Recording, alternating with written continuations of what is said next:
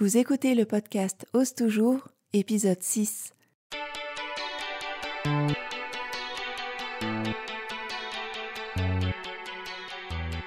Je suis Monty, la fondatrice des patrons Ose Patterns.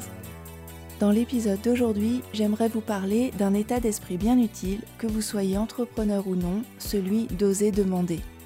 Je me suis demandé justement pourquoi est-ce qu'on n'osait pas demander et dans cet épisode, je vous propose des moyens pour dépasser cette crainte, illustrée par une histoire incroyable liée à la création du podcast Ose toujours. Je vous souhaite une bonne écoute.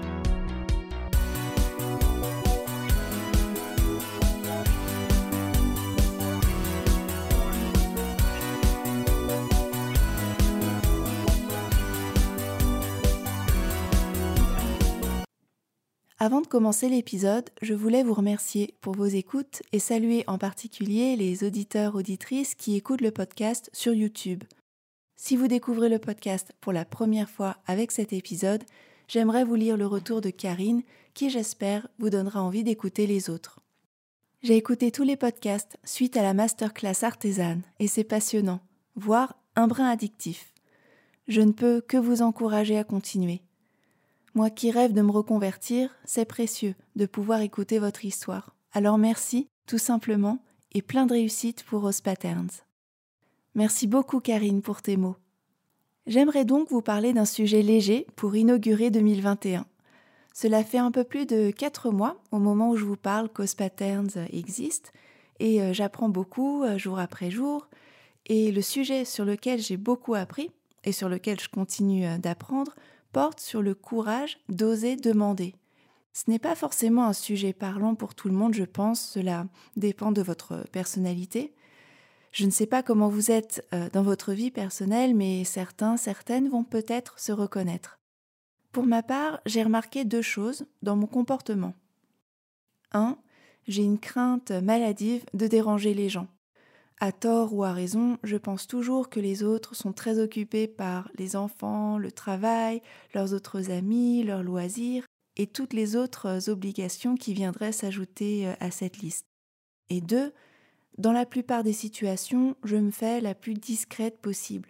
Généralement, j'écoute plutôt que je n'interviens dans les discussions. Je remarque que ces deux choses dans mon comportement, donc un, la pensée que je dérange les gens, et deux, cette posture euh, en retrait, m'empêche d'aller vers les autres. Et euh, le résultat de ce comportement est que je n'ose pas demander. Or, pour développer euh, Os Patterns, j'ai justement besoin d'aller vers les autres et de prendre les devants. Et pour illustrer ça, j'aimerais vous raconter une histoire parce qu'elle est riche de sens et qu'elle est incroyable. Elle m'a vraiment appris énormément et j'aimerais vous en faire profiter. Pour le podcast, je cherchais un générique. J'ai commencé à consulter des bibliothèques de musique en ligne. J'ai trouvé quelques morceaux qui répondaient aux besoins. Mais quelque chose me gênait. Os Patterns, depuis le début, c'est un projet qui a un sens fort pour moi. Et je me suis rendu compte que, de la même manière, le générique devait aussi signifier quelque chose. Cela ne devait pas juste être un morceau lambda, d'autant plus que je suis une grande fan de musique. Et je n'ai pas cherché très longtemps avant de trouver le morceau que je voulais. D'ailleurs, c'est le morceau que vous avez entendu dans l'épisode 4 du podcast, celui de Jonathan Keville qui s'appelle Silk Road. Pourquoi ce morceau? 1. Parce qu'il est issu de la bande originale du film Bellflower, un film que j'ai beaucoup aimé. Et 2. Parce qu'il était, à ce moment-là, mon morceau des petites victoires. Alors, le morceau des petites victoires, c'est une chanson que je mets pour célébrer une action terminée. C'est un morceau euh, généralement dynamique, joyeux, que je mets à fond. Ce qui peut sembler euh, ridicule, mais lorsqu'on travaille seul, c'est un moyen très efficace pour se féliciter euh, des actions effectuées et continuer à se motiver. Et là, je me suis dit, mais pourquoi ne pas demander à Jonathan Keville Qu'est-ce que je risque après tout? Qu'il ne me réponde pas? Qu'il refuse? Qu'il me demande un montant exorbitant pour les droits? De me sentir un peu bête peut-être, de croire qu'il pourrait considérer cette demande. Finalement, chacun de ces scénarios me paraissait euh, tout à fait surmontable. Et donc je me lance, je trouve ses coordonnées et lui envoie un email mi-août 2020 en lui expliquant ma démarche. et je lui donne mon compte Instagram de l'époque pour qu'il puisse découvrir mon univers. Je lui explique ce que son morceau représente pour moi et dans quelles circonstances je l'écoute et à quel point il me motive tous les jours. Et pas de réponse. Et je suis déçue qu'il n'ait pas répondu et je me dis tant pis, je pars à la recherche d'un autre générique. Je me tourne vers un ami, Jérémy, membre d'un super groupe de rock. Et Jérémy, je le connais depuis plusieurs années. Il était présent à mon mariage, euh, mais pareil, j'ai hésité à lui demander. Et s'il refusait Et s'il demandait euh, des droits élevés Et s'il me l'offrait Alors ce serait pire, parce que dans ce cas, je me sentirais euh, redevable et je ne saurais pas comment lui rendre l'appareil. Cela vous est-il déjà arrivé de ne pas demander quelque chose à quelqu'un pour ces raisons-là? Je me fais violence, je sors de ma tanière et lui demande s'il a un morceau dont il ne se sert pas et qui pourrait faire l'affaire. Réponse oui. le choix s'est fait parmi cinq morceaux. Et le morceau que j'ai choisi était une version euh, démo d'un projet de générique pour une émission télé. Et dès que j'ai entendu le morceau, j'ai su que c'était le bon. J'ai improvisé une introduction et le résultat était euh, chouette comme je l'espérais. Et c'est ainsi que j'ai trouvé le générique du podcast que vous connaissez. Mais l'histoire ne s'arrête pas là. Un mois après l'envoi de mon mail à Jonathan Keville, je reçois une réponse. Il m'indique être allé voir mon compte Instagram, qu'il n'a pas trouvé puisqu'entre-temps j'ai lancé la marque et modifié mon pseudo. Il m'écrit qu'il est ravi de savoir que cette chanson euh, m'inspire car c'est l'un de ses morceaux euh, préférés qu'il ait jamais écrit. Et donc pour vous resituer le contexte, hein, j'ai déjà lancé la marque et les trois premiers épisodes avec le générique de Jérémy. Mais c'est pas grave, je me dis que je pourrais l'utiliser pour une prochaine saison ou en générique de fin.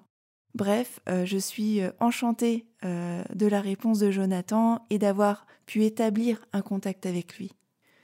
Il me répond le lendemain. C'était un jour où je n'étais pas au top. J'avais eu des échanges sur LinkedIn avec des anciens collègues qui se réjouissait pour moi du changement de carrière qui se concrétisait. Et moi, au lieu d'être contente, je me demandais si je n'avais pas fait une grande erreur en suivant ce chemin et avec cette reconversion. Et la réponse que je reçois de Jonathan ce jour-là balaye tous mes doutes. Dans son mail, je découvre qu'il a pris le temps de visiter le compte Instagram d'Os Patterns et le site, alors qu'il ne parle même pas français, et qu'il est à l'aise avec le fait que j'utilise Silk Road comme générique. Et ce qui rend l'histoire encore plus euh, magique, c'est qu'il adore coudre et qu'il coud depuis qu'il est enfant. Et il aimerait également m'offrir son nouvel album en vinyle. Et je ne sais pas si vous imaginez la probabilité que je puisse tomber sur une personne comme lui. J'ai plusieurs morceaux hein, pour mes petites victoires, mais j'ai choisi euh, Silk Road, entre autres pour la référence à la soie, car euh, silk signifie soie en anglais. La probabilité pour qu'il me réponde aussi, qu'il accepte et qu'il cause en plus, et ce, à l'autre bout du monde. Et quand l'univers t'envoie des signes aussi forts le jour où tu doutes particulièrement de tes choix, euh, ça, te, ça te redonne la foi. Oser demander, c'est s'ouvrir aux possibilités. C'est laisser entrer un peu de magie. C'est recevoir la bonté des autres à son égard. C'est accepter une aide qui peut nous parvenir sous la forme de signes incroyables. Et en osant demander, des solutions se sont présentées à moi en abondance. Et quand on reçoit un non, c'est vrai que ça peut vous rendre un peu triste, on peut se sentir rejeté sur le moment, mais cet inconfort finit par passer. Et un oui est tellement merveilleux qu'il vaut bien les quelques noms et les sensations inconfortables associées. J'ai tenu à faire cet épisode parce que je me suis dit qu'il pourrait vous servir à court terme. Sur quel sujet avez-vous besoin d'aide? Pourquoi n'osez-vous pas demander? Quel est le pire qui peut arriver? Quand on ose demander, il y a ce moment effrayant où l'on clique sur Envoyer. Perso, après avoir cliqué sur Envoyer, je prends mon visage entre mes mains et je dis euh, frénétiquement euh, Oh my god, oh my god, oh my god. Je fais un plongeon sur le canapé et je me roule en boule. Bon. En creusant, on se rend compte que le pire qui peut arriver, c'est le fameux non autrement dit euh, un vent. Et quand ça arrive, on peut se sentir bête hein, sur le moment, on peut transpirer, on peut bafouiller, mais vous l'avez certainement déjà vécu, on finit par passer à autre chose. Et dites-vous qu'au pire, vous êtes au même niveau qu'avant. Finalement, demander c'est un art, c'est ce que nous explique Amanda Palmer dans une conférence TED. Amanda est une artiste que j'ai découvert en 2004 avec son groupe de musique de l'époque, les Dresden Dolls, un groupe de cabaret punk pour que vous puissiez situer. Dans son intervention, Amanda raconte son expérience de mime de rue. Déguisée en mariée, debout sur une caisse, elle divertissait les passants. Elle explique Par le fait même de demander aux gens, j'ai créé un lien avec eux, et en créant un lien avec eux, les gens veulent vous aider. C'est contre-intuitif, ce n'est pas facile de demander. Demander vous rend vulnérable. Cette expérience va nourrir sa conception de la scène et de la monétisation de la musique. Et dans cette conférence que je vous recommande, elle partage donc avec nous son art, pas celui de la musique ou du mime, mais l'art de demander. Cette situation qu'elle décrit entre le mime de rue et le spectateur pose la question suivante. Qui est redevable de qui finalement? Est-ce elle, l'artiste de rue, le, mime, debout sur sa chaise quand elle reçoit quelques pièces de monnaie? Ou est-ce le spectateur qui reçoit un regard aimant et humain d'une parfaite inconnue Et si finalement savoir qui était redevable n'était même pas la bonne question? Par exemple, euh, Jérémy était content et fier de voir son morceau utilisé, et moi j'étais aux anges d'avoir le générique parfait pour le podcast.